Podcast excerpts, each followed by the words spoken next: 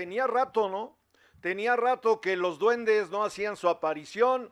Hoy, bueno, pues hoy me acompañan. Ya sabe usted que cuando se acerca una jornada electoral como la del 6 de junio, pues todos quieren estar en la fiesta de esta que ha sido calificada como la elección más grande de la historia. Voy a platicar de temas relacionados pues con lo que está sucediendo en Puebla, México y el mundo con el analista político Raúl Castillo Ramírez. Mi querido Raúl, ¿por dónde empezamos?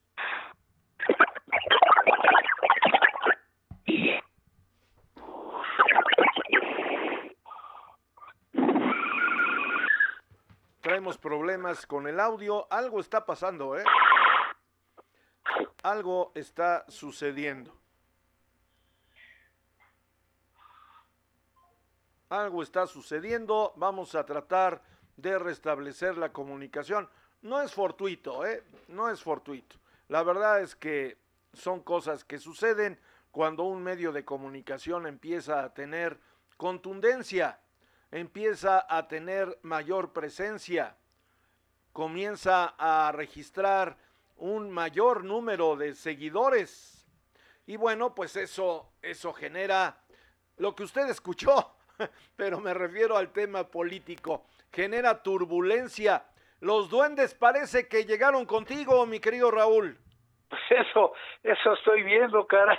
De veras que dice uno, no cabe duda que, bueno, pues el, el rating que tienes y el estilo, dijera Daniel Cosío Villegas, el estilo personal de gobernar era su libro, en este caso sería el estilo personal de conducir un programa, pues hace que los duendes de repente aparezcan. es normal, diría yo, mi querido Raúl, lo comentaba yo ahora que, que, por alguna razón que no entendemos, se fue la señal y los duendes aparecieron en la comunicación que teníamos contigo. Efectivamente, cuando, tú y yo lo sabemos de años, cuando un medio de comunicación empieza a, ¿qué? a generar molestia, a punzar, pues este, empiezan a aparecer todo este tipo de fenómenos que en lo personal celebro y celebro tenerte como colaborador para armar la remambaramba. Oye Raúl, pues los partidos políticos no están cumpliendo con la ley. No van candidatos indígenas y tampoco van miembros de este movimiento LGBTI.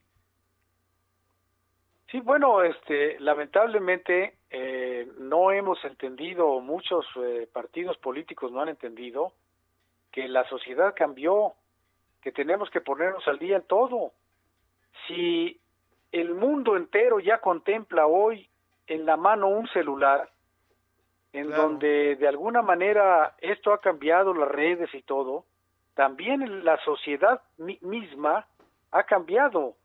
En mi tiempo, en nuestros tiempos, el, eh, los, los personajes de, de eh, ¿cómo se dice ahora? Porque ahora si dices la palabra ya es un delito, con diferencias este, sexuales eh, particulares y diferentes a las nuestras, antes eran de closet, se decía, o, o sabías, pero bueno, era un peligro, ¿no? Tenían hasta esposas, tenían parejas y demás. Ahora hay una gran libertad, que esperemos no se convierta en libertinaje, pero eso permite que los partidos no se pongan al día.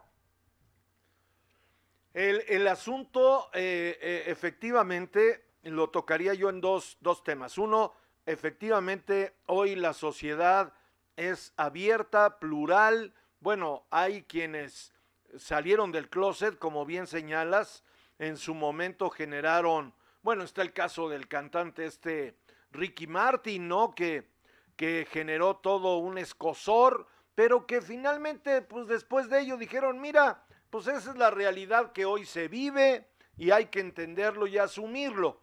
El tema es que los partidos no entienden que los integrantes de este movimiento que tienen una, pues una diferencia sexual, eh, también tienen derechos políticos, Raúl y no van como candidatos. Y esa es una responsabilidad de los partidos. Y yo no veo tampoco candidatos indígenas. Sí, ese, ese, bueno, el problema es, repito, aquí en los partidos políticos, lamentablemente siempre, desgraciadamente, han sido sectarios. Y ya en, las, en, en, los, en la última década, pues se volvieron ya, aparte de sectarios, ya se volvieron cotos familiares, ¿no? Ah, sí. Entonces, ese es el gran problema y, y han dejado a un lado, por eso el PRI, pues ya tiene más de 18, 20 años, 25 que perdió la brújula, porque antes contemplaban pues a, la sociedad, al líder de colonia, lo hacían regidor, al, al, periodista le daban una oportunidad, lo hacían regidor de prensa, inclusión, y de repente, reitero, se volvió tan sectario que ahora, pues ahora tienes que meter a tu a tu hijo, a tu yerno, a tu cuate, a tu compadre, a tu amigo, y bueno, pues este, los clanes familiares ahí están, lamentablemente, y sigue pululando, y a la fecha es doloroso ver que pues metieron al, tío, que metieron al sobrino, el PRI vuelve a meter a candidatos a regidores con esa extraña coalición ahí que nadie entiende, pero que pues ahí está, este, pues a los hijos. Y dijera nuestro jefe y amigo a los hijos y a los cosijos. Bueno, pues ahí está. Vámonos al otro tema que le pega al turismo, le pega a la economía y nos coloca en una posición, pues ya no de primera, Raúl, de segunda. El tema de la auditoría que ha hecho Estados Unidos sobre la situación de la aeronáutica en México. Va para abajo ya no puede haber vuelos comerciales a Estados Unidos por un tema muy grave que ha sido provocado por una austeridad desde el punto de vista de los analistas mal entendida y yo coincido. A ver, no se trata de ser austeros por ser austeros, Raúl. Ahora, con esta calificación que le da Estados Unidos a la aeronáutica, aeronáutica mexicana, pues imagínate nada más, le pega a la economía de manera directa y vas a ver los estragos a partir de ahora. Sí, bueno, ahí es, es lamentable, reitero, que se dejen rubros y muchos otros más que van a ir saliendo, Julio.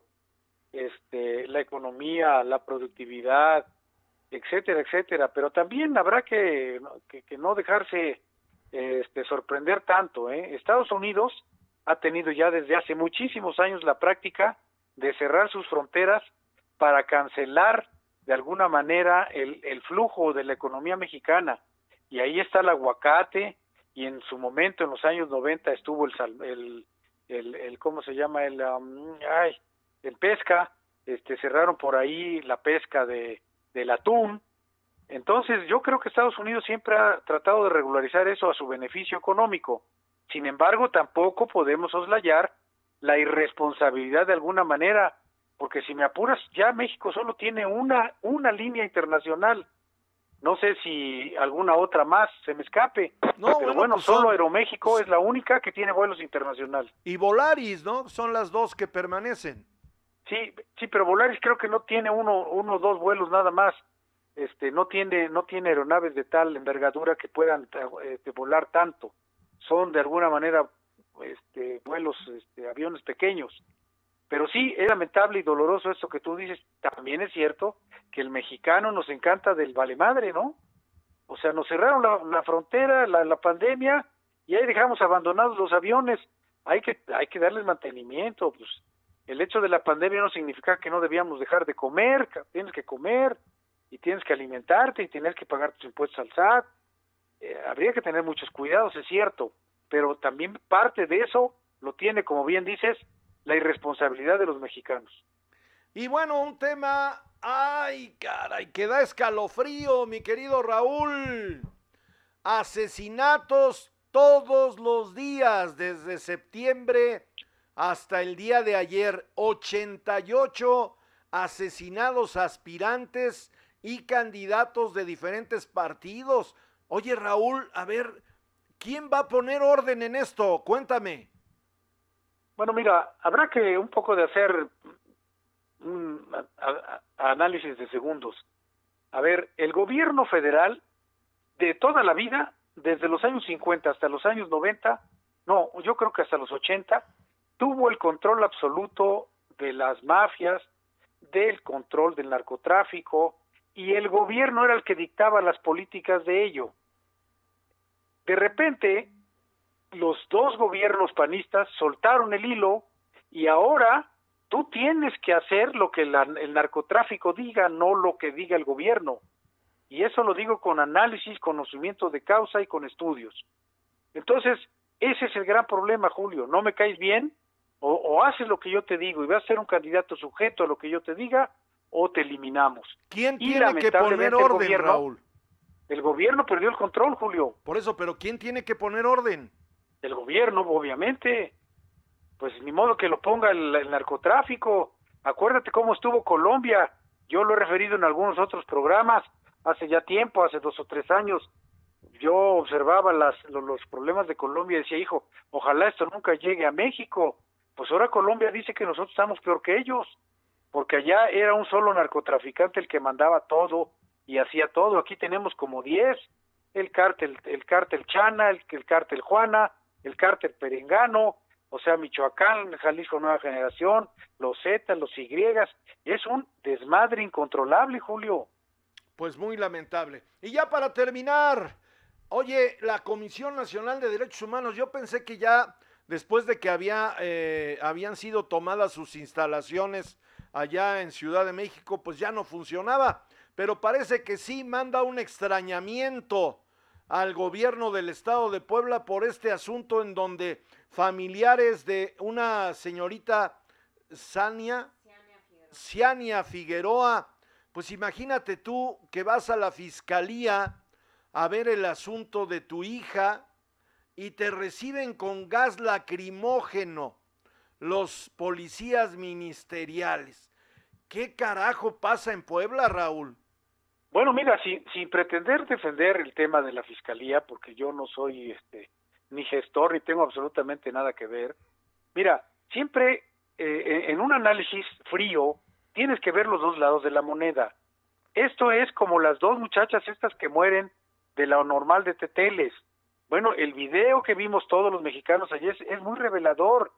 La culpa la tienen las, las chavitas. O sea, los culpables son quienes las llevaron el, el asunto de, de los de Ayotzinapa de los 43, ahí se la tragó entera el presidente anterior, cuando debió haber culpado a quienes realmente tenían la culpa, que era el presidente municipal y el gobernador. Y en este caso, pues tú vas a manifestarte que tenemos todos los mexicanos el derecho, pero querían entrar a fuerza, Julio, querían entrar a fuerza de violencia. Y entonces ya en la puerta principal, la fiscalía se defiende. Sí es cierto que a lo mejor se excedieron y eso es lo que efectivamente debe revisar. Pero qué casualidad que la Comisión de Derechos Humanos, como bien dices, nacional aparece, pues cuando nadie sabemos nada de lo, debieran empezar por su casa. cuántas agresiones han sufrido mujeres y todo, y cuántas agresiones han sufrido comerciantes en estas manifestaciones de estas muchachas que también vandalizan. Entonces, yo creo que hay que sopesar los dos lados de la moneda, Julio. Sí estoy de acuerdo en que el extrañamiento pues venga, pero también es importante que si yo me voy a expresar ahorita afuera de la fiscalía, pues yo voy, protesto, grito y pongo mi, mi, queja. Y si no me dejan entrar, pues también grito, pero no agredo, ni trato de violentar, ni, ni tirar la puerta para entrar a fuerza, ¿no? Entonces, son los dos, los dos lados de la moneda que hemos visto durante muchos años, Julio. No es nuevo. En las manifestaciones, ¿cuántos eh, personas que van en sus vehículos han sido atacados? ¿Cuántos acelerados han atropellado a manifestantes? Son los dos lados de la moneda, Julio, que no debemos de dejar de visualizar. Sí, pero a lo que yo voy, y te lo digo como padre de familia y como ciudadano, no me puedes recibir así. O sea, estás pisoteando el Estado de Derecho, mis derechos humanos. Y entonces, ¿para qué carajo tenemos una fiscalía? A ver, Raúl, te lo pongo de este tamaño. Grave para mi medio de comunicación, muy grave nos lastimó en nuestra economía como empresa. Tiene dos años, dos años que nos robaron el equipo de esta empresa de Espiral Comunicaciones. Sigo esperando que la fiscalía nos informe qué pasó, Raúl. Y estamos hablando de temas materiales.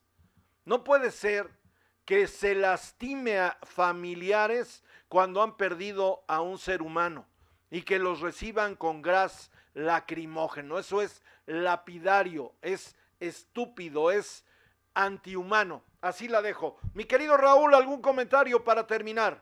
Pues para terminar nada más, reiterar una vez más la invitación a los ciudadanos conscientes que queremos regular esto y que tenemos cariño a Puebla y a los y, el, y el buen gobierno, que salgamos a votar. Sé que es complicado, sé que debemos cuidarnos, Sé que mucha gente no quiere salir y se sigue cuidando, pero hoy como nunca debemos salir a votar, porque si no votamos, esto de por sí, que ya es un verdadero desmadre, se va a volver más, Julio. Un abrazo. Nos vemos dentro de ocho días, ya en la víspera de la elección. Abrazo grande, mi querido Raúl. Un abrazo. Es Raúl Castillo Ramírez, analista político que está con nosotros cada semana. Mi querida Patti Gordillo ya amaneció. Este, Qué gusto que estés con nosotros. Me dice, buen día a todos, Dios los bendiga. Un bonito miércoles. Gracias, Pati. Marco Antonio Tapia ya está con nosotros. Gerardo Castañeda Cedillo, un abrazo. Fernando Chávez, Alejandra Robles, todos muy queridos miembros de la comunidad de Factor Radio, gracias por estar con nosotros. Mi querido Javier Cruz dice, no es posible lo que sucede en política en Puebla y en México nosotros con Polo de Lara por la grandeza de Puebla. Aquí estamos, mi querido Javier, haciendo lo propio. Y bueno, ah, estamos hablando de política, estamos hablando de violencia, de una elección atípica, híjole. Y alguien que tiene toda la experiencia del planeta en estos, en estos menesteres, pues sin duda alguna es Humberto Aguilar Coronado. Humberto, ¿cómo te va, candidato a diputado federal? ¿Cómo estás, mi querido Polo? Qué gusto saludarte, saludar a todos los radioescuchas de Factor Radio. Gracias, Humberto. ¿Dónde andas? ¿Andas en campaña? Sí, fíjate que hoy por la mañana tuve tres entrevistas. Eh, acabamos de terminar una rueda de prensa en donde se suman al proyecto del candidato del PAN en San Andrés, a Edmundo Tlategui, los dos precandidatos que habían impugnado, Blanca Jiménez y Raimundo Cuautli me parece que es un paso importante en esta carrera hacia las elecciones del próximo domingo 6 de junio de unidad, de ir en la misma dirección en pos de la victoria, mi querido Polo. Oye, pues no nos convocan a las ruedas de prensa, pero me da gusto saber que estás haciendo lo que tú sabes hacer y que es política, porque el incorporar, el invitar, el integrar a estos activos políticos, sin duda alguna, viene a sumar números y a sumar acciones. Así lo entiendo, Humberto. Así es, sin duda, bueno, una, no, yo no convoqué la rueda de prensa, te debieron haber invitado, pero pues te estoy dando la primicia, eso es mejor. Eh, eso es importante. Oye, Humberto, a ver, eh, las cholulas, todo un lío, ¿no? Hay una gran efervescencia en esa región en donde tú aspiras a ser candidato a diputado federal. Digo, más allá de lo conurbado, ¿a qué se debe? Pues bueno, mira, siempre ha sido un distrito importante para la democracia, el PAN lo ha ganado ya desde el 2012, 2015, lo perdió en el 2018, pero fue por la ola López Obrador, no por los candidatos que presentaron. Y en esta ocasión, ya para el 21, la verdad es que la desilusión hacia los gobiernos de Morena, eh, desde el nivel federal hacia abajo, la desilusión hacia el trabajo, o más bien al no trabajo legislativo de sus representantes, ha hecho que la expectativa crezca en torno a los candidatos de la Alianza Va por México. Y bueno, pues yo he trabajado intensamente desde hace siete semanas y media. Esta es nuestra octava semana de trabajo político. Creyeron que yo no sabía hacer campaña, mi pueblo, y se equivocaron. Creyeron que yo no caminaba y se equivocaron. Creyeron que yo no iba a convencer a la gente, se equivocaron. Creyeron que la gente no me conocía, se equivocaron. Estoy, por supuesto, muy motivado, muy contento, seguimos adelante y bueno, pues la preferencia de la gente hacia mi persona, hacia el PAN, pues está de manifiesto, ¿no? Oye, una elección, un proceso electoral, eh, Humberto, lleno de sangre, o sea, 88 aspirantes y o candidatos que han sufrido violencia que incluso les ha quitado la vida. Esto no se había vivido en México, este Humberto. No, es lamentable. Yo de verdad este, me pesa mucho este tema porque yo viví de cerca, por ejemplo, los acontecimientos del 94, desde aquel 23 de marzo, ¿no? Eh, en Lomas Taurinas, en plena campaña presidencial. Creo que no se había presentado un escenario tan sangriento como al de hoy. El día de ayer, este asesinato de esta candidata del Movimiento Ciudadano, pero todos los demás valen lo mismo, la vida humana vale igual, pertenezcas o no pertenezcas a un partido político, y es inadmisible que se asesinen a candidatos. Este es un proceso de descomposición social que ha permitido la autoridad al no eh, hacer su trabajo en materia de seguridad, al permitir que los índices delincuenciales crezcan, al tener mano muy laxa con respecto a la relación que tienen con los eh, dirigentes o líderes de ciertos cárteles y por supuesto tratar con el garrote político y la amenaza de unidades de inteligencia financiera y la fiscalía a políticos. Esto polariza. Yo creo que, eh, el presidente se equivoca al polarizar desde muy temprano con los mexicanos, porque cree que todos son enemigos cuando no están eh, de acuerdo con él o cuando no piensan como él. Y así, en un proceso de descomposición social, la verdad que México no puede seguir.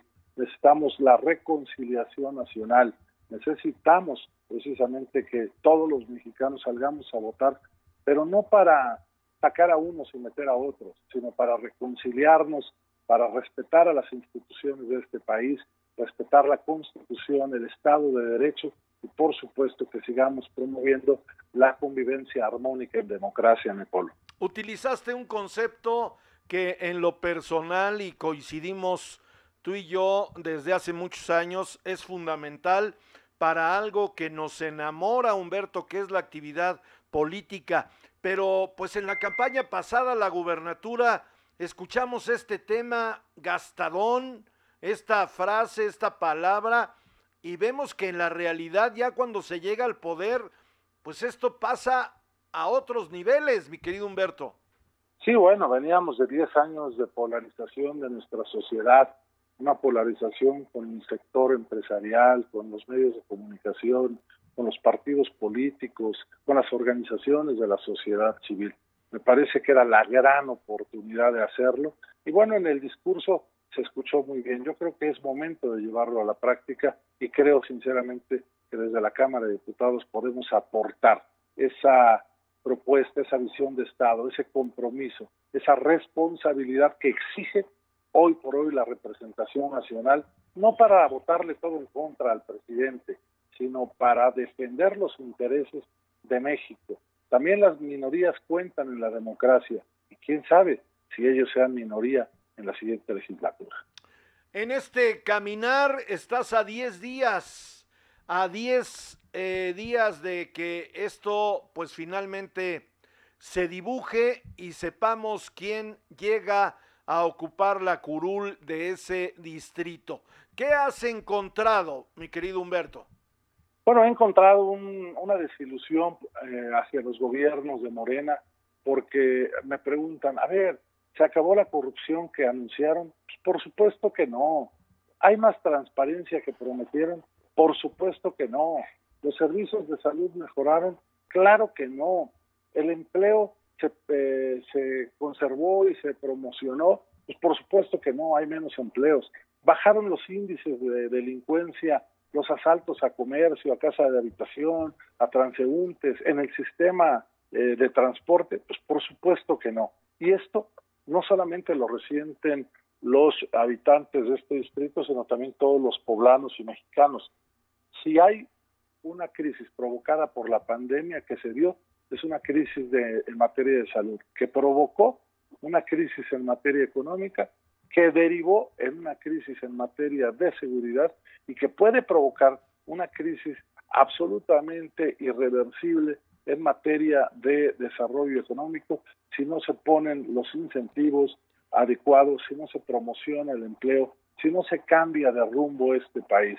Hoy sabemos, por ejemplo, que el aeropuerto internacional que se está construyendo en Santa Lucía, que el tren Maya y que la refinería de Dos Bocas pueden no estar concluidas en el plazo que dijo el presidente, porque uno, el aeropuerto no cumple con las especificaciones técnicas que exige la aeronáutica internacional y que por eso ha sido degradado nuestro país en esa materia. Número dos, como no se va a terminar la refinería de Dos Bocas, entonces se compra una refinería en Estados Unidos que además de haber perdido una cantidad impresionante de millones de dólares, parece ser que está inservible. Pues ya nada más falta que el tren Maya se lo lleven pues aquí de, de, San Pedro Cholula, pues porque no tienen cómo comprarlo.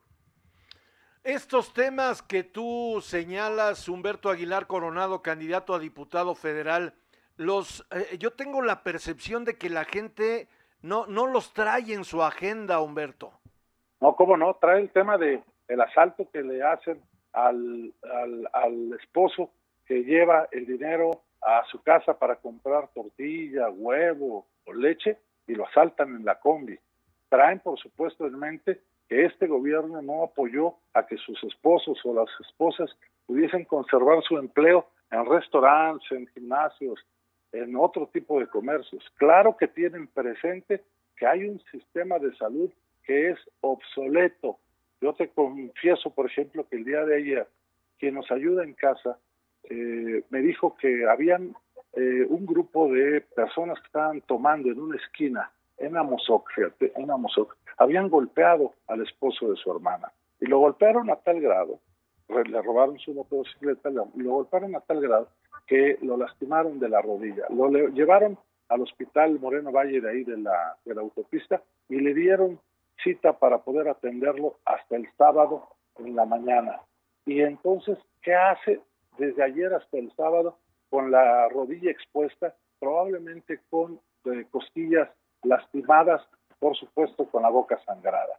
Eso, eso, claro que lo ve la gente del municipio de San Jerónimo Tecuanipan, de San Pedro Cholula, de Juan Cebonilla o de Coronango, Cuautlancingo, está, está bien, está bien, Humberto, pero lo que acabas de señalar son temas efectivamente muy cercanos, muy, muy dentro de la realidad de los mexicanos. Pero el tema de la refinería, el tema del ah, tren Maya, este, me parece que no están en la agenda cotidiana, vamos. De un sector social, no, pero de un sector muy importante sobre todo del Distrito 10 en San Pedro y San Andrés Cholula y Cuautlancingo, te firmo, por supuesto que sí está en su agenda. Bueno, pues ahí está. Humberto, ¿qué le dices a tus seguidores a través de Factor Radio? Pues simplemente, mi querido Polo, agradecerte, como siempre, el apoyo solidario, la posibilidad de presentar nuestras propuestas, la dinámica de la campaña. Y bueno, faltan 11 días exactamente. Decirles a los votantes, hombres y mujeres de Cholula, de San Pedro, San Andrés, Cuautlancingo, a donde llega esta señal. Eh, el domingo 6 de junio tenemos una cita con la historia. Humberto Aguilar Coronado, su amigo el Tigre, está comprometido precisamente con el trabajo responsable, serio, de dignificación precisamente de esta actividad para poderte representar dignamente en el Congreso de la Unión. Dos escenarios, dos escenarios, perdón, te interrumpí Humberto, perdóname. No, no, simplemente invitarlos a votar por Humberto Aguilar Coronado, a votar por el PAN, votar todo PAN. Dos escenarios para terminar. Si pierde Humberto Aguilar Coronado, ¿qué hará? Si gana Humberto Aguilar Coronado, ¿qué sigue? Cuando entra uno a una contienda, un ser político como yo, solo piensa en el triunfo. Si fuera algo diferente, no estaría yo aquí, mi querido Polo. Abrazo grande, Humberto. Te mando un abrazo, mi querido Polo. Gracias. Es Humberto Aguilar Coronado, candidato a diputado federal por la alianza Va por México, PAN, PRI y PRD. No sé cuál sea la opinión de usted, pero si usted agudiza el oído, si aprende a escuchar entre palabras, se nota, como decía mi mamá, en paz descanse, quién le sabe al tema. Eh? O sea, la narrativa es diferente. Hay candidatos que al escucharlos dices, ¿sabes qué, mi cuate? Tienes que estudiarle. Y bueno, yo no tengo necesidad de echarle porras a Humberto Aguilar, a otros candidatos de diferentes partidos, pero en eso también se advierte quién va a poder hacer un buen papel si es que llega a ocupar el cargo por el que está participando. Voy a nuestros seguidores esta mañana. Digo, ya hay que agudizar el oído, ¿eh? Hay que ponerse alertas porque también ahí va uno conociendo quién tiene con qué. Pati Gordillo dice, ante tanta violencia de unos contra otros, aún dentro de sus mismos partidos, nosotros los ciudadanos estamos confundidos, no sabemos ya quiénes son los buenos y quiénes son los malos. Y eso nos causa angustia porque ya no sabemos por quién votar. ¿Qué hacemos, licenciado? Por eso muchos no quieren salir a votar. Dicen, ¿para qué? No, hay que salir, señores. Hay que salir a votar, pero dense, dense permiso, métanse a internet, chequen las redes sociales, vean en este caso, por ejemplo, de Humberto Aguilar Coronado, que va por las Cholulas, a ver quién eres, qué has hecho, ¿Qué cargos has ocupado? ¿Qué experiencia tienes? ¿Cuál es tu historia de vida, tu currículum? ¿Tienes procesos judiciales pendientes? Hay quienes han estado en la cárcel y van de candidatos. Con eso te digo todo, mi querida Patti. Y luego lo más importante, ¿qué me propones para que yo te contrate? ¿Qué me propones? Ahí está el tema, pero de que hay que salir a votar, me queda absolutamente claro. Ricardo Jara Balcázar, Maestro Polo, Puebla los necesita. Aquí estamos, aquí estamos, mi querido doctor. ¿Qué que cas? Tenía rato que no te veía por acá. Gracias. Don Héctor Orduña ya está conectado. Gracias, Héctor. Qué gusto. Gracias por acompañarme esta mañana. Voy al segundo de la mañana. No le cambie, como para qué.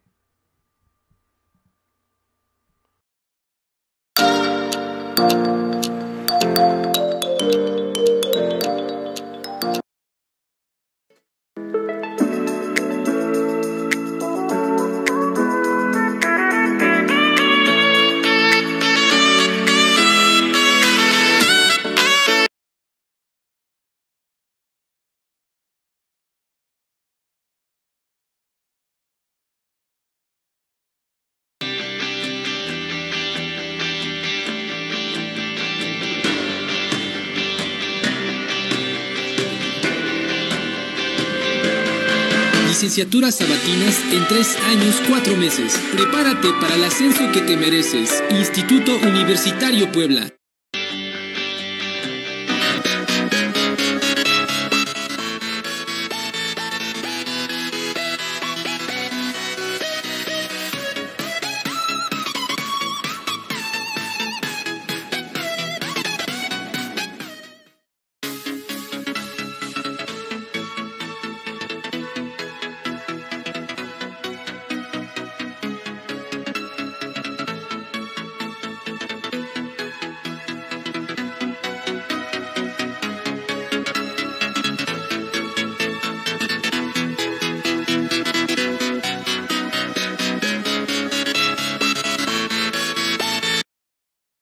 Gracias, regreso a Factor Radio. Comentábamos al inicio del programa estas turbulencias, ¿no? Esto que de repente sucede, este, que se pierde la señal o entran los, ¿cómo les llamamos aquí? Los duendes, los duendes mágicos en una llamada a un móvil. No es fortuito, ¿eh?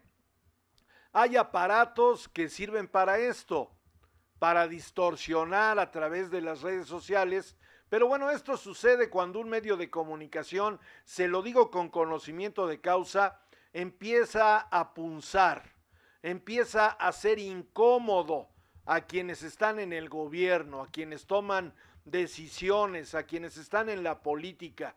A los políticos les gusta que les hablen al oído, que les digan que son los más guapos, los más inteligentes, que están haciendo un gran trabajo. Hemos visto carreras de gente que con este sistema, ¿no? De, perdóneme, pero lo digo como es, de besar pies, pues llegan muy alto en la política. No, aquí no, ¿eh?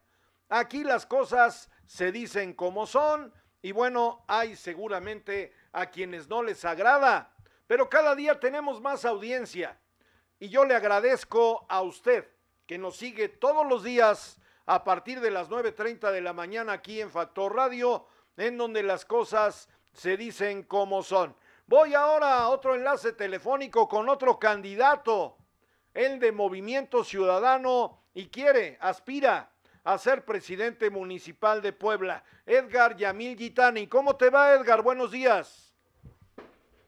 Gracias por la invitación. Oye, Polo, eh, veía yo en, en, las notas que tú manejas del diario que eh, ningún partido está in, siendo incluyente en la situación de género.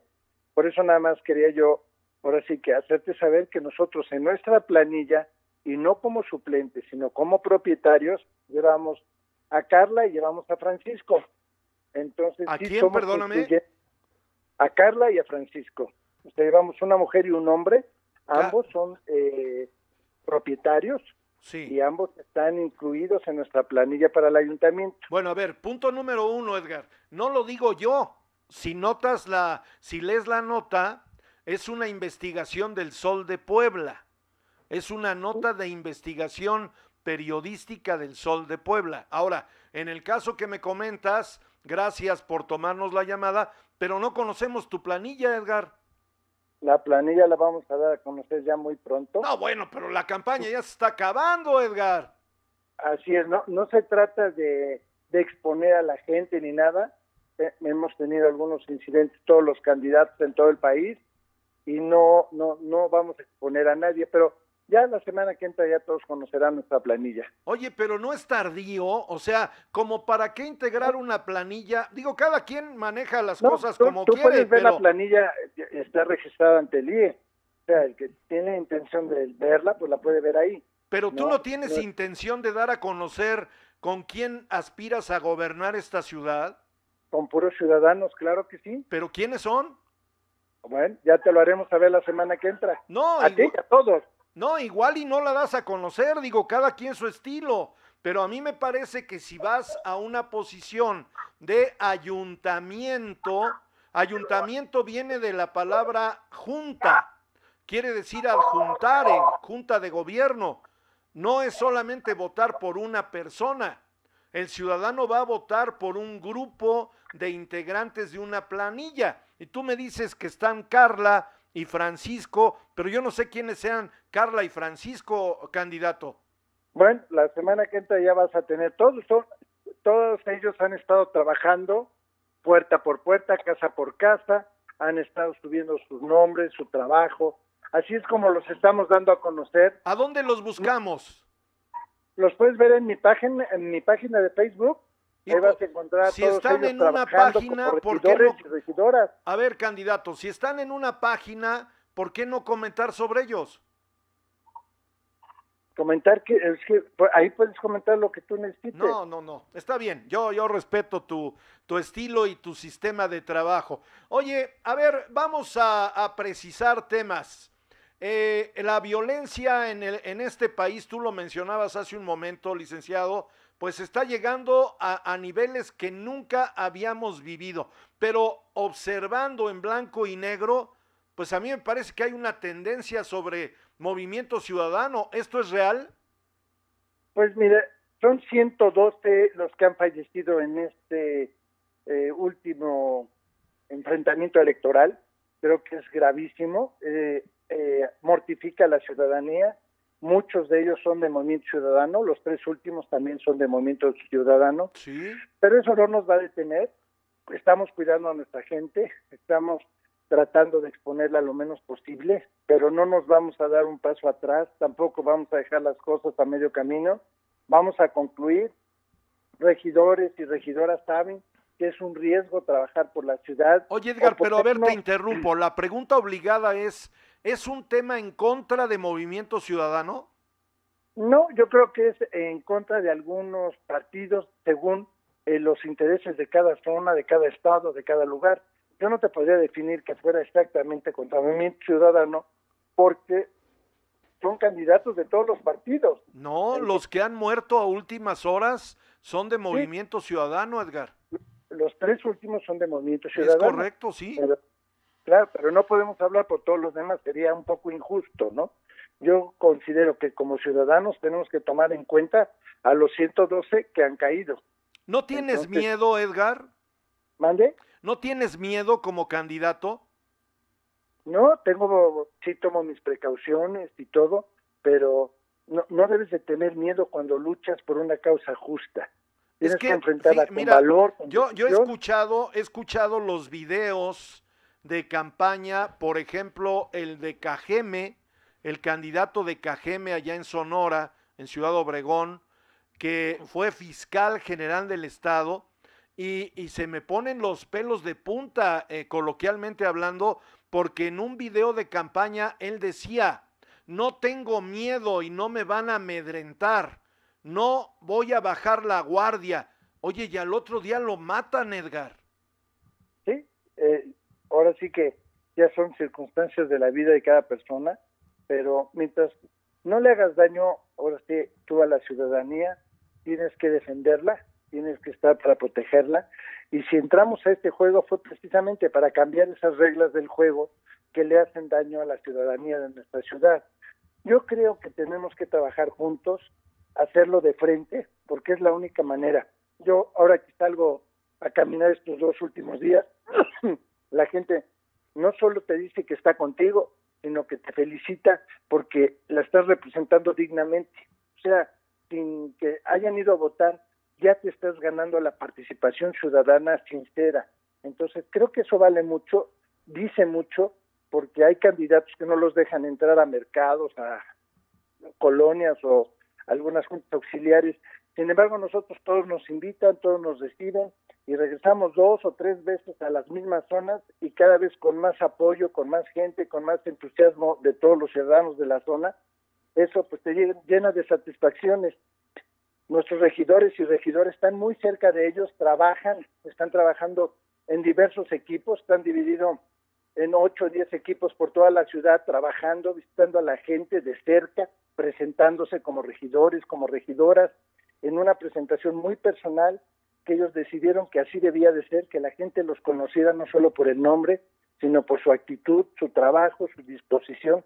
Creo que eso nos va a ayudar muchísimo. Oye, Edgar, pero no podría ser de otra manera, pues tú eres un hombre decente, un hombre de familia, empresario reconocido, directivo de la Cruz Roja. O sea, yo Ah, digo, si me preguntas, yo no sé qué andas haciendo en esto, Edgar.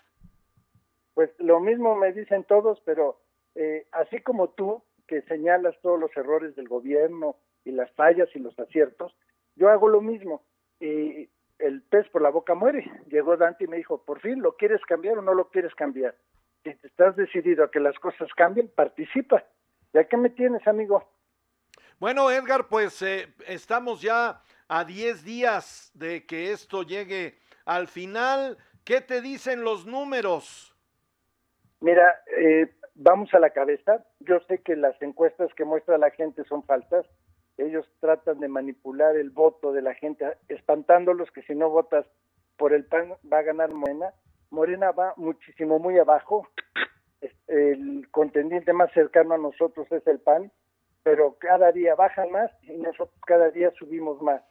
la gente está con nosotros, estamos recibiendo muchos grupos de morenistas, también de panistas, que están decepcionados de sus mismos dirigentes, están eh, se sintieron utilizados porque a nadie se le preguntó de la alianza y entonces son, gente que tienen distinta manera de pensar, cada tiene un criterio, cada partido tiene un criterio propio, unos estatutos y los rompieron con esta alianza. Entonces la gente dice, bueno, ¿cómo voy a votar hoy por mi enemigo de toda la vida? Como que hay cosas que no no, no funcionan como debieran, ¿no?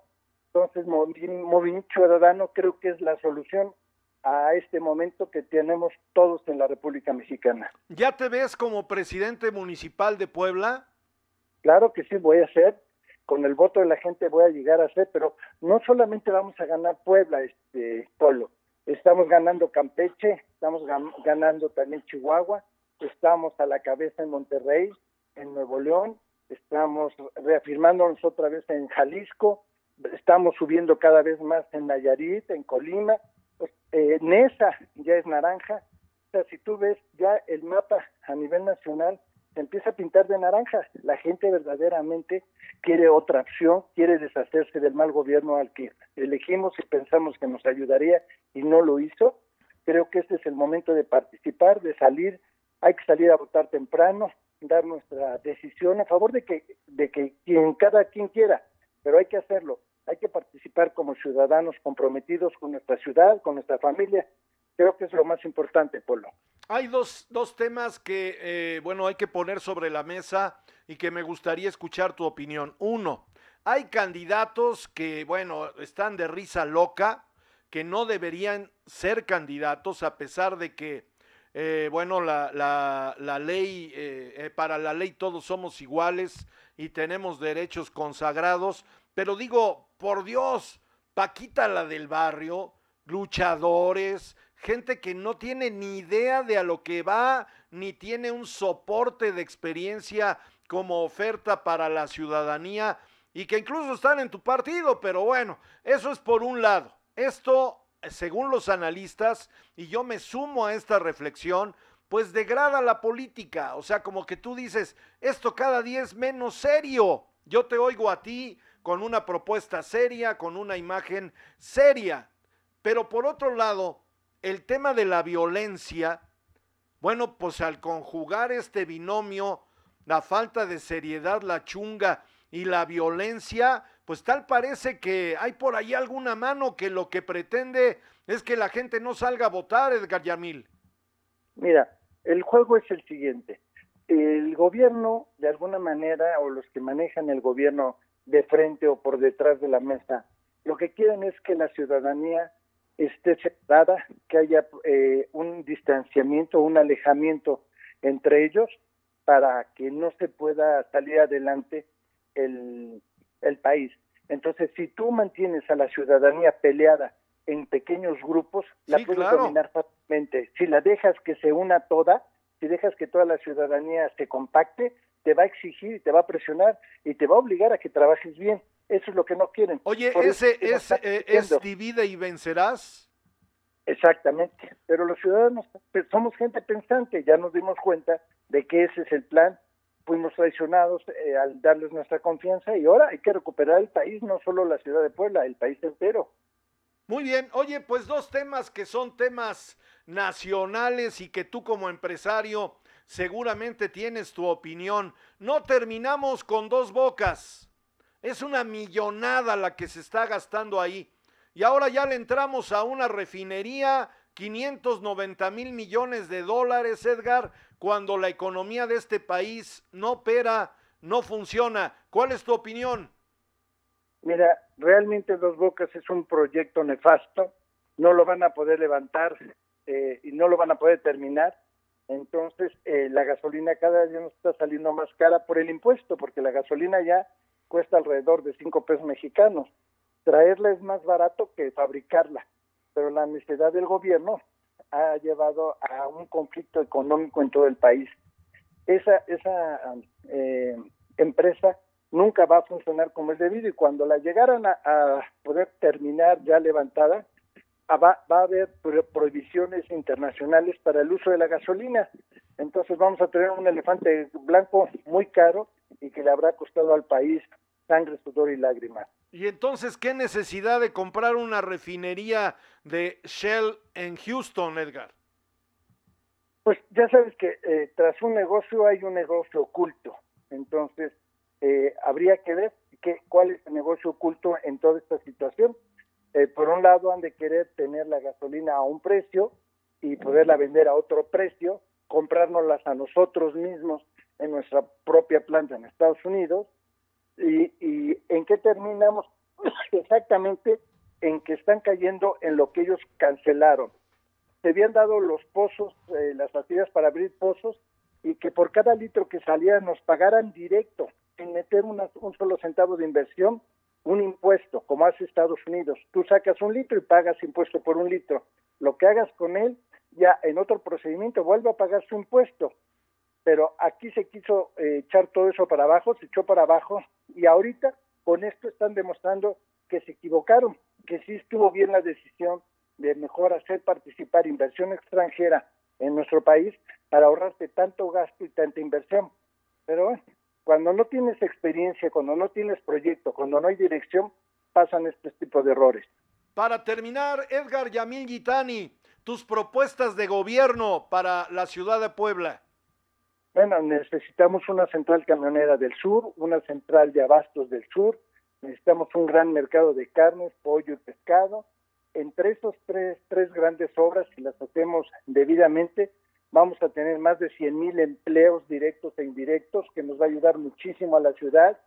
Vamos a tener que traer una procesadora de, de, basura que no nos va a costar un solo peso y que sí nos va a quitar un problema de encima. Vamos a tener que apoyar para la seguridad, traer una empresa internacional que maneje la seguridad con cámaras que funcionen las 24 horas del día, entrenar a nuestros policías, reducirles las horas de trabajo de 24 y 48 horas que cubren a solo 12, 12 horas para que puedan rendir, pagarles un, pre, un sueldo digno, darles apoyo cada vez que tengan un logro en contra del crimen y así irlos ascendiendo para que tengan un mejor sueldo, darle los apoyos que pide la ley y así también apoyar pues a las naranjitas que están abandonadas, corridas, eso impide que nuestra ciudad esté limpia en su centro histórico, que es lo que le vendemos al turismo, levantar el turismo, restaurantes, fondas, eh, cafeterías que tenemos dispersas por toda la ciudad y centros comerciales, como en el centro histórico, teníamos una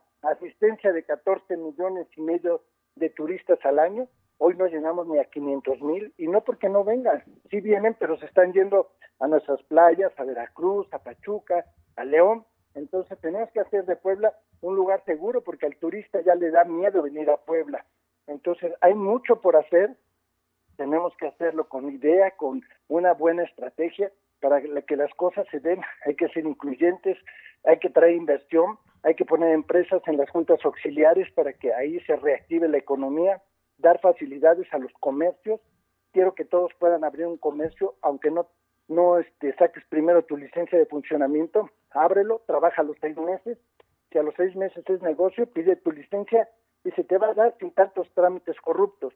La idea es que trabajemos todos, que todos podamos tener un ingreso extra para que podamos salir adelante. Solamente así vamos a poder atacar a la inseguridad, al haber más dinero, al vivir la gente mejor, ya no tienen que salir a robar para que coman en su casa, sus hijos, su esposa. Creo que tenemos que tener una idea más real de lo que necesita la ciudadanía.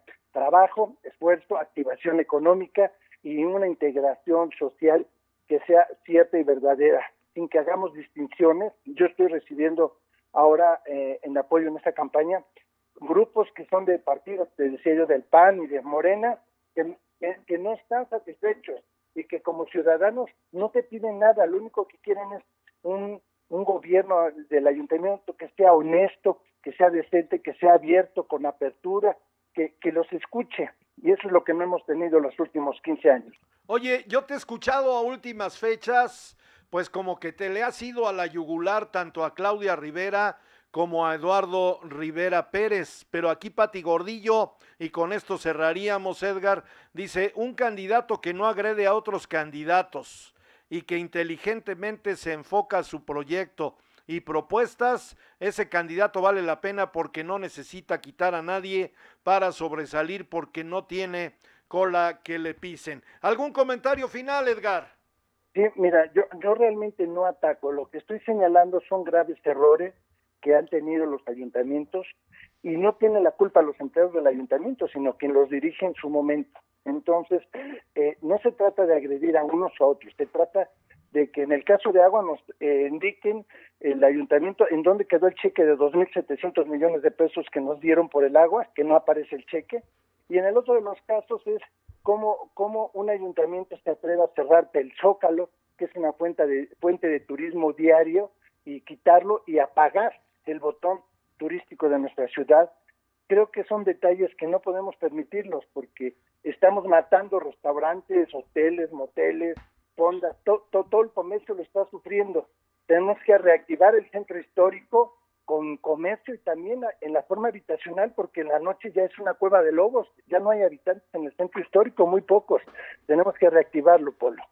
Edgar, te valoro mucho este espacio que me das y ojalá platiquemos ya para cerrar la campaña la semana que viene. Con mucho gusto, Polo. A tus órdenes. Buen día. Gracias. Es Edgar Yamil Gitani, empresario, abogado y ahora candidato a la presidencia municipal por el partido Movimiento Ciudadano. Pues ahí están.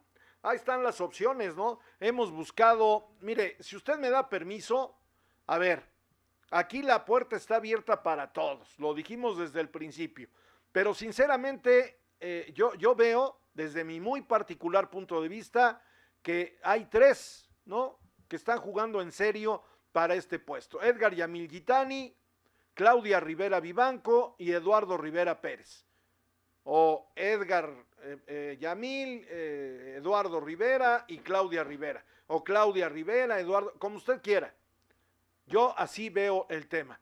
Pero en el tema de Eduardo Rivera Pérez y de Claudia Rivera Vivanco, ya hicimos la invitación, no hemos recibido respuesta, yo espero que en breve podamos platicar con ellos dos. Dice Federico Chilián, ya sabe usted que don Federico Chilián este es eh, extremo izquierda de la izquierda. Bienvenidos tus comentarios, psicólogo. Dice, con el respeto que merecen todos los aspirantes y suspirantes, yo con Clau. Eso. Dice, ya no sube mi comentario. Sergio Montes, con lo que corresponde a la refinería, es el colmo. Cada día sale su mal gobierno, hasta parece que lo hacen a propósito. Pues yo lo que veo, y sí coincido con Edgar y Amil en ese sentido, es que hay negocios, ¿no? Están viendo el tema de negocios, eh, hasta donde nos han hecho llegar información, esta refinería de Houston, pues ya ya, ya no sirve, es un desecho, pues. Pero bueno, aquí nos venden la idea de que sí sirve y de que con eso van a bajar las gasolinas. Yo lo veo sinceramente complicado. Pero bueno, Leonardo Rojas, gracias por estar con nosotros esta mañana. Pati Gordillo, eh, ya, ya pasé tu comentario, es respetable. José Francisco Alarcón Esquivel, qué gusto Manuel Chevalier, te mando un abrazo grande. Raúl Espidio Gámez me dice buenos días desde Ciudad Cerdán. En la vacuna, con todo, con Polo, felicidades por el cambio. Gracias, mi querido Raulito. Jesús García Torres, gracias. Eh, Jorge García González, un abrazo. Voy ahora con quien sabe de la agenda empresarial, el maestro y periodista Jorge Marcelino Alejo. Bienvenido, Jorge. Muy buenos días, Polo. Buenos días a la audiencia de Factor Radio. Pues nuevamente a, manera de recado para los señores candidatos, quiero decirles, candidatos, sorpréndanos con propuestas de reactivación económica. En escasas dos semanas que faltan para las votaciones, de ocho candidatos a la presidencia municipal de Puebla, todavía se esperan que nos sorprendan con propuestas que permitan dejar atrás la pesadilla de la pandemia y los estragos que causó a la economía. Importan mucho los renglones sociales y culturales, pero lo más inmediato es el político. Necesitamos escuchar propuestas concretas y comprometidas que ayuden a vislumbrar objetivos claros de progreso que es precisamente a lo que vamos como como pues como municipio, como estado, como nación. Y por supuesto que la forma de encauzarlas nos inviten a echarle ganas al momento histórico que nos reclama. En este sentido, estamos de acuerdo con la petición que hace unas horas externó el gobernador Miguel Barbosa de que haya debate entre los aspirantes a la presidencia municipal de Puebla. Tienen que hacerlo. La economía debe moverse con estrategia, con obra pública, con incentivos fiscales, producción, exportación, en fin, la empresa tiene que generar empleo.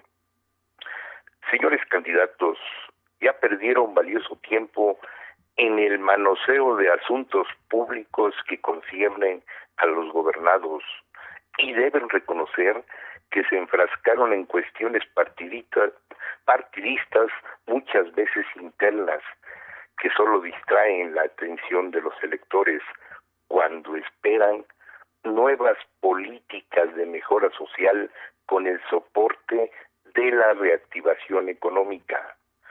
Por citar algo, no se vale que cinco de los ocho candidatos a la presidencia poblana rechazaran la invitación del Campus Puebla del Tecnológico de Monterrey para exponer sus propuestas en desarrollo económico. Desechar invitaciones o cancelar la asistencia minutos antes del encuentro se ha repetido en las semanas de campañas políticas.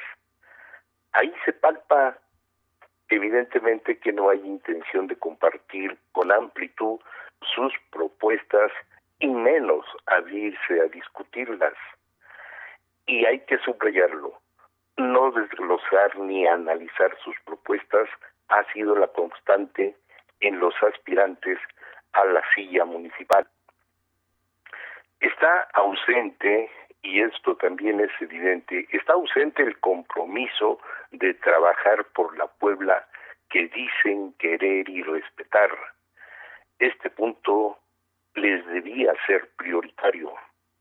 Por favor, señoras y señores candidatos, en ese debate que esperamos, sorpréndanos con propuestas que ayuden a olvidar la pandemia, pero también que nos permitan retomar la ruta del progreso que se supone ya veníamos en ella.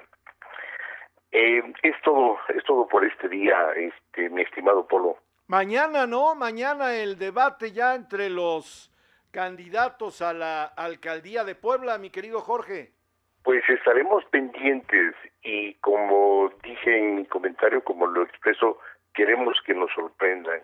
A ver, que, ya sea que se la saquen de la manga, que, que lo como sea, pero a ver qué, qué proponen. Porque nada más están peleando entre ellos ahí pues, con sus cosillas internas partidistas. Sí, sí, creo que es importante lo que hoy señalas, mi querido Jorge. Yo por eso le preguntaba ahora a Edgar Yamil Gitán, y bueno, ¿cuáles son las propuestas, no?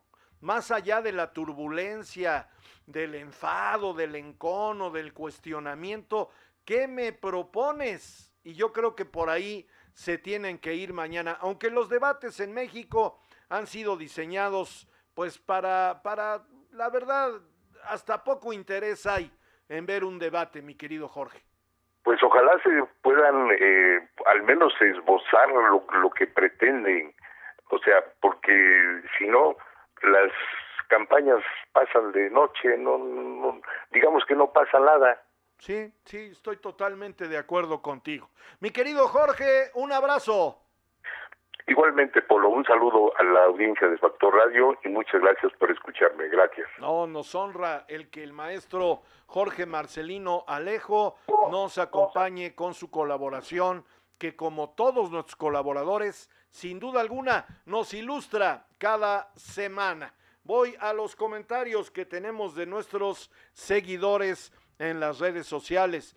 Dice Pati Gordillo, porque Claudia Rivera y Eduardo Rivera no han aceptado venir a Factor Radio, pues son reelectos y saben que traen cola que les pisen y saben también que los ciudadanos los acabaríamos con preguntas que para ellos serían nefastas. Por eso no vienen, licenciado de Lara. Bueno, todavía estamos a tiempo, ¿no? Igual y en cualquier momento nos dan la sorpresa los candidatos de, eh, bueno, pues de Morena y PT y del PRI, PAN y PRD. Yuli Gallardo Márquez está con nosotros. Pati Gordillo dice, ojalá y sí se lleve a cabo el debate. Sí, ahí vamos a ver, ah, vamos a ver de qué, de qué pie cojean, ¿no? Y ahí, bueno, pues algunos tomarán ya una decisión previa a la elección del 6 de junio. Líder Cal ya está con nosotros. Gracias por acompañarnos. Voy al que sigue. Sí, una pausa, un corte y regreso.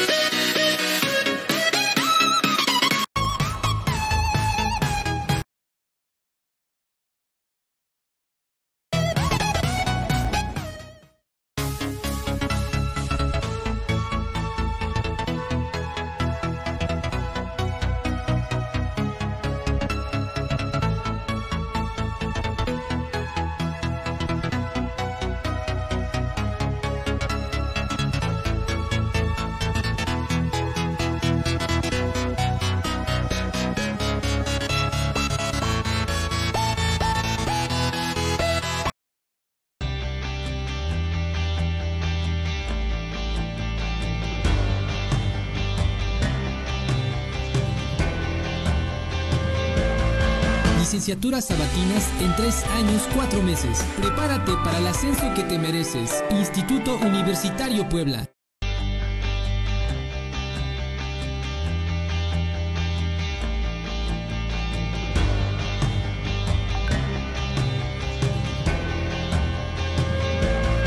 Licenciaturas sabatinas en tres años, cuatro meses. Prepárate para el ascenso que te mereces. Instituto Universitario Puebla.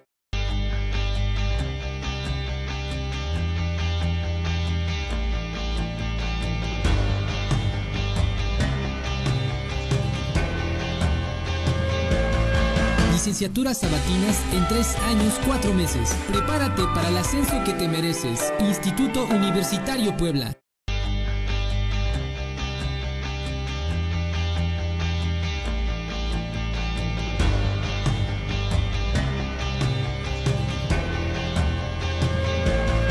licenciaturas sabatinas en tres años, cuatro meses. Prepárate para el ascenso que te mereces. Instituto Universitario Puebla.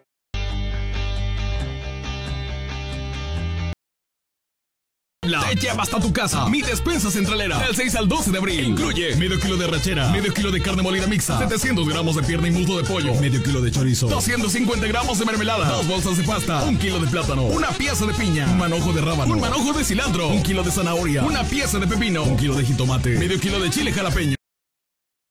Regreso a Factor Radio y de verdad me da mucho gusto que nos siga acompañando en la transmisión de esta mañana. Calientito el ambiente, ¿no? Calientito el ambiente político electoral en nuestro país, sin duda alguna. Gracias por estar aquí. Mire, ¿sabe qué registro? ¿Sabe qué detecto? Que hay muchos, muchísimos amigos, seguidores que nos están viendo, que nos están escuchando, pero que no levantan la mano, ¿eh? Están así como, aquí estoy para ver qué dice el polo.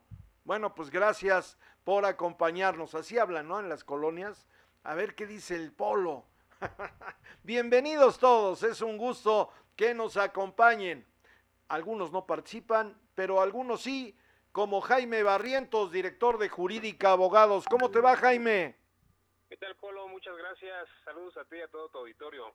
Oye, bueno, pues vámonos al tema jurídico que siempre tratamos de, de entenderlo, de desmenuzarlo y creo que vale la pena hoy porque pues la gran mayoría de los mexicanos no tenemos cultura jurídica, no se tiene cultura jurídica y mucho menos se entiende la gente qué es esto del fuero. ¿Qué es el fuero, Jaime? Ya, Polo, el fuero es una especie de inmunidad según el artículo 111 constitucional donde se le otorga a ciertos funcionarios públicos o, en este caso, miembros del Parlamento, es decir, este, de, perdón, del Congreso, es decir, senadores y o diputados federales y o legisladores locales. y por supuesto también a personajes como eh, ejecutivos locales, es decir, a los gobernadores de los estados. Esta inmunidad, Polo, esta inmunidad se le otorga a la persona, es decir, el pueblo te da todas las facultades para que incluso cometiendo algunos delitos veles por el pueblo. Es decir, no importa, no importa de, de, lo que tú tengas que decir, lo que tú tengas que hacer con el hecho de conseguir el bien para los demás, es decir, el bien común, el famoso bien común.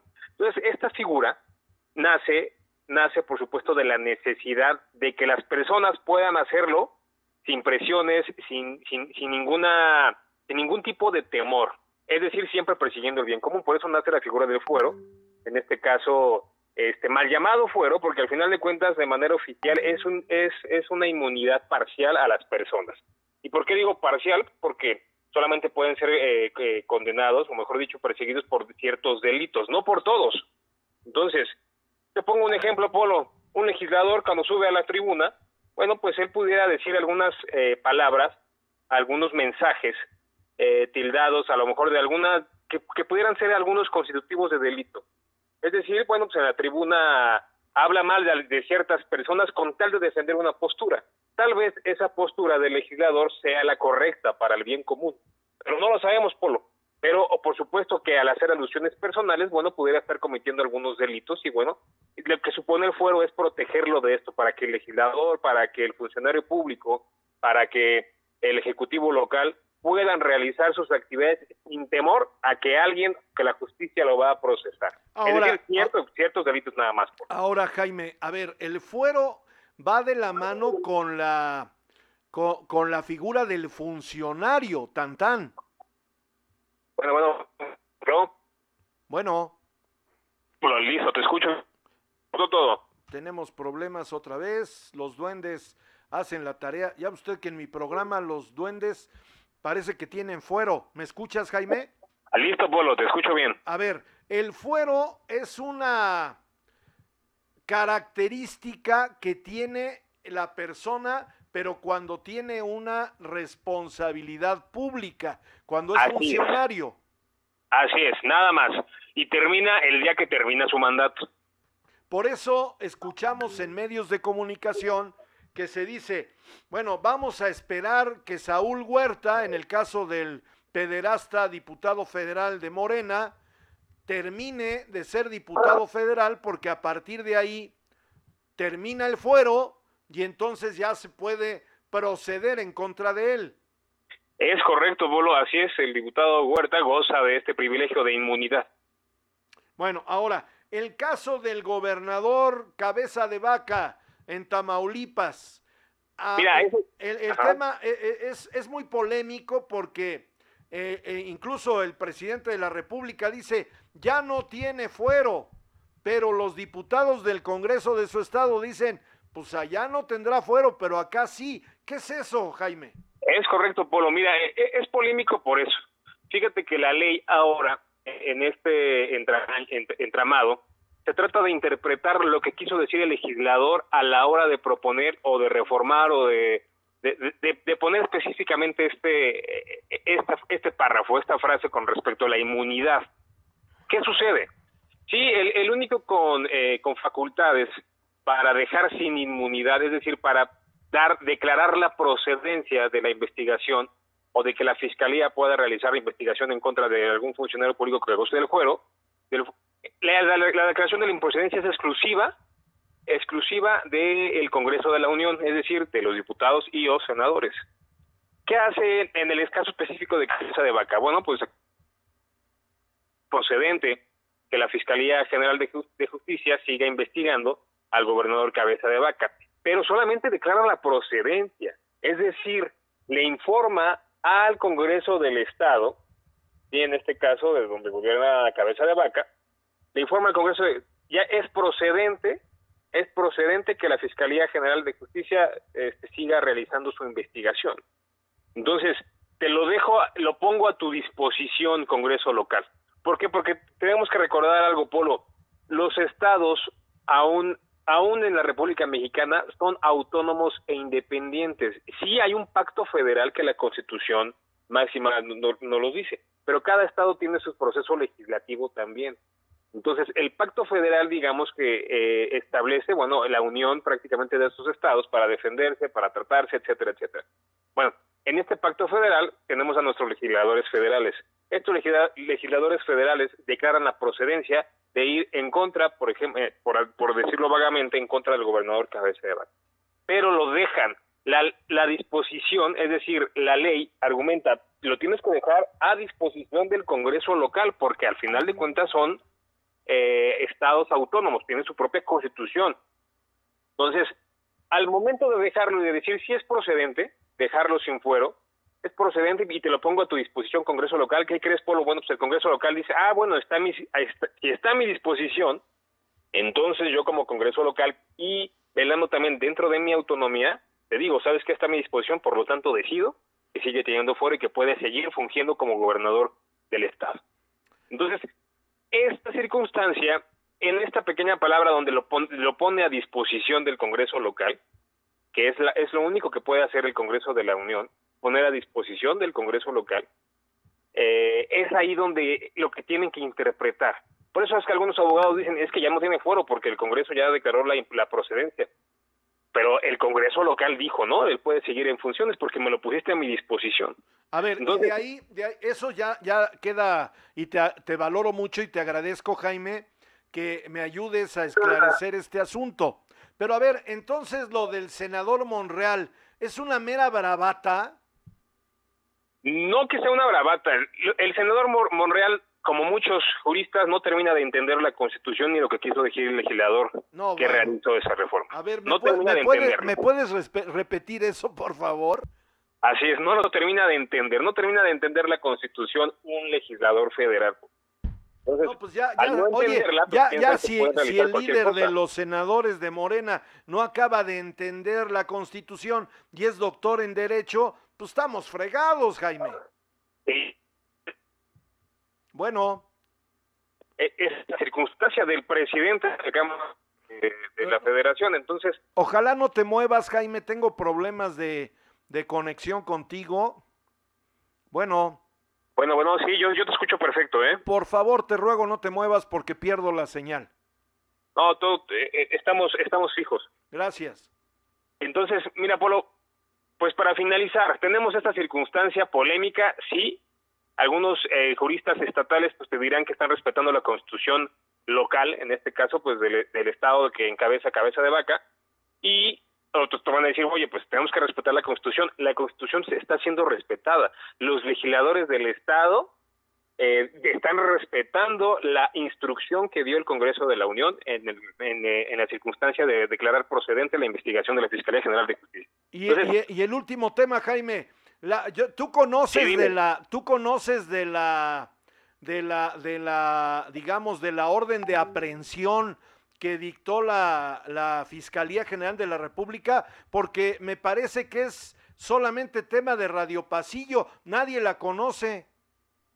Pues mira, aquí, había que, habría que aclarar algunos puntos, ¿no? Eh, la orden de aprehensión no puede ser citada por la Fiscalía. La Fiscalía solicita a un juez, ¿no? En este caso federal, que gire la orden de aprehensión y el juez federal pues tiene que revisar que efectivamente sea procedente esa orden de aprehensión me parece o comentan los medios de comunicación que existe. Claro, no hemos visto, no hemos sabido de la orden de aprehensión. No, no sabemos. Esa es la circunstancia. Pero en el caso de que la cumpla la fiscalía, bueno, pues estarían cometiendo este un delito este llevado a cabo por funcionarios públicos. A eso voy. Están ellos rompiendo también con la con, la Constitución, porque está protegido el gobernador cabeza de vaca. A eso voy. Y por algo el gobernador no aparece a decir, no, no, yo no me presto este tema, van a llegar por mí, me van a prender y en lo que son dimes y diretes, acabo en la cárcel. Exactamente. Entonces, lo que está haciendo él, pues obviamente, pues protegiendo su, su integridad. Al final de cuentas, puede, puede darse el caso del usted disculpe, ¿no? Después de cierto tiempo. Sí, sí, sí. Y, y, bueno, pues no, no sería la primera vez, esperemos que ya deje de suceder circunstancias, pero es que están en ese, digamos que estamos en un vacío legal tremendo, Paul. Sí. Ahora, lo último que necesitan los legisladores reformar esa circunstancia y dejar muy, muy claro qué quiso decir el legislador en esa circunstancia. ¿Por qué? ¿Qué crees? Tampoco hay jurisprudencia, tampoco hay tesis que hablen sobre los fueros. ¿Por qué? Porque muy rara vez se da a declarar procedente eh, en contra de, de algún personaje, en este caso, bueno, pues político, declarar procedente que, que vayan en contra de él. Muy pocas veces en la historia se ha dado por. Muy por tanto, pues, no hay interesante eso que acabas de, de apuntar, que no hay jurisprudencia, pues es muy, muy, muy importante. Jaime, ya para terminar, ya se hay una suspensión provisional, eso sí, que determina un juez para que pues no se le haga nada al gobernador hasta el Exacto. 7 de junio. Así es, Polo. Y, efectiva, y efectivamente, por lo que te estoy platicando, este vacío legal permite que cada, cada juzgador interprete a su manera, a su manera lo que quiso decir el legislador en ese entonces. Es decir, bueno, para mí, el juez lo que quiso decir es, para mí es que sigue teniendo fuero, por lo tanto, te otorgo la protección de la justicia federal. En, en tanto que el Congreso resuelve sus cosas y el, y el Congreso se pone de acuerdo y especifica qué quiso decir el legislador en esos entonces. Entonces, bueno, Polo, pues eh, a, la, a, a, digamos que a, a- vacío legal, pues entonces duda razonable. ¿Qué quiere decir? Pues, eh, eh, eh, mejor dicho, actúan los derechos humanos o el principio de pro persona. Todo, todo aquello que beneficia al individuo tiene que, tiene que ser ante la duda razonable, Polo. Bueno, pues ahí está. Jaime, de verdad te aprecio mucho esta, este análisis que en términos que entendemos como ciudadanos, pues nos acerca la verdad de lo que está sucediendo. Jaime, un abrazo. Gracias, Polo. Saludos a ti y a todo tu auditorio. Es Jaime Barrientos, director de Jurídica Abogados. Para usted que pues como que no entendemos, ¿no?